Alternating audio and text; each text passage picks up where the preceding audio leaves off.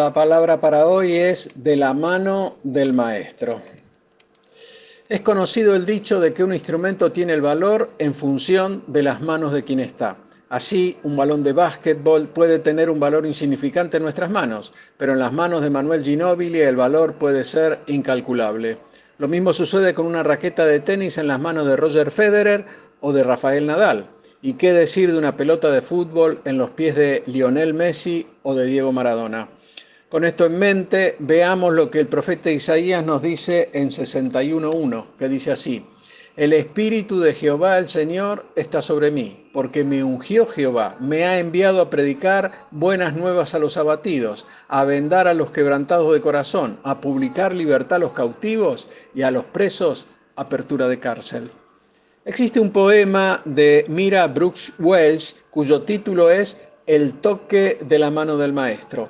Y en el mismo ella cuenta sobre un viejo violín que estaba siendo rematado ante una multitud desconsiderada. El mismo estaba estropeado y con rasguños y el rematador no esperaba gran cosa por el mismo. Cuando comenzó con el remate lo hizo con una oferta muy, muy baja. Un dólar, un dólar, oigo dos, dos dólares. ¿Quién lo hace por tres? Tres dólares una vez, tres dólares dos veces. Estoy yendo por tres dólares, pero no hubo ofertas. De repente, de la parte de atrás del salón, un hombre de cana se levantó y se acercó a la plataforma y tomando el viejo violín en sus manos y ajustando las cuerdas sueltas empezó a tocar. Verdaderamente era una melodía de pureza y dulzura angelical, y la multitud quedó encantada por el sonido y las cadencias quejumbrosas del estropeado y viejo instrumento. Cuando se reinició el remate, el viejo violín se vendió por tres mil dólares y el poema continúa. Y a más de un hombre con su vida desafinada, estropeado y desajustado por la inmundicia del pecado, se lo remata barato a una multitud desconsiderada. El capítulo 61 de Isaías menciona las bendiciones que el pueblo de Dios iba a recibir. Por supuesto, la contrapartida por parte del pueblo se debía pagar con fidelidad al Santo de Israel. Aquí la misión de Isaías era la de hacer que el pueblo caminara por un camino más elevado al que estaba recorriendo, de manera tal que las bendiciones del Señor los alcanzara. Y aquí Isaías era solo un representante de Dios en la tierra, ya que las bendiciones provienen únicamente del Salvador de nuestras almas. Y hoy, a la distancia, nosotros mismos podemos observar que esta misión es de todos los que son llamados para representar al Salvador. Y estará bueno saberlo, ya que esto nos toca a nosotros hoy muy de cerca, y es que Jesús vino a sanar al de corazón quebrantado. Te pregunto, hermano, ¿está tu corazón herido, lastimado o quebrantado por algo?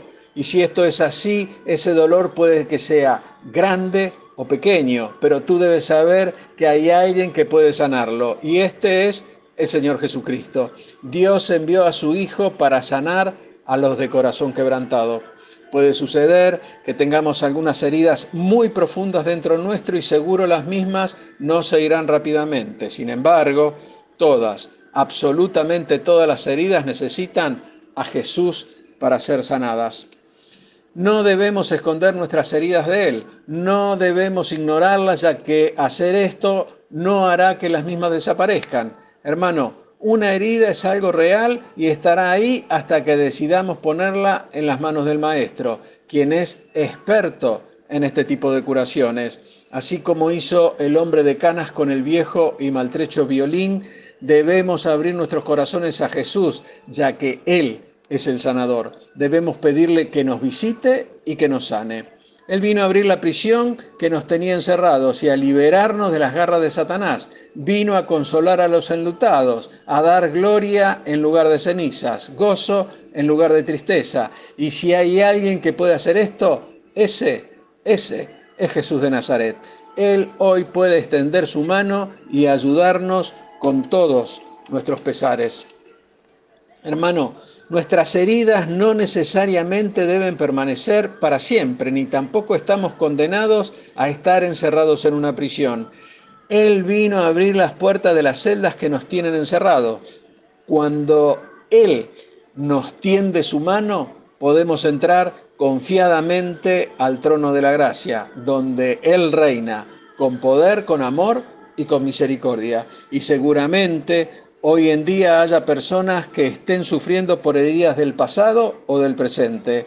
¿Tú has visto alguna recientemente? Todo lo que debemos hacer es acercarlos a la mano del Maestro, que con su toque angelical borrará toda tristeza, toda angustia, todo dolor. Así que hermano, cuando veas a alguien estropeado y desajustado, no te alejes, debes alcanzarlo con amor. Dios puede querer tocar a esa persona por medio tuyo. Dios te bendice. Amén.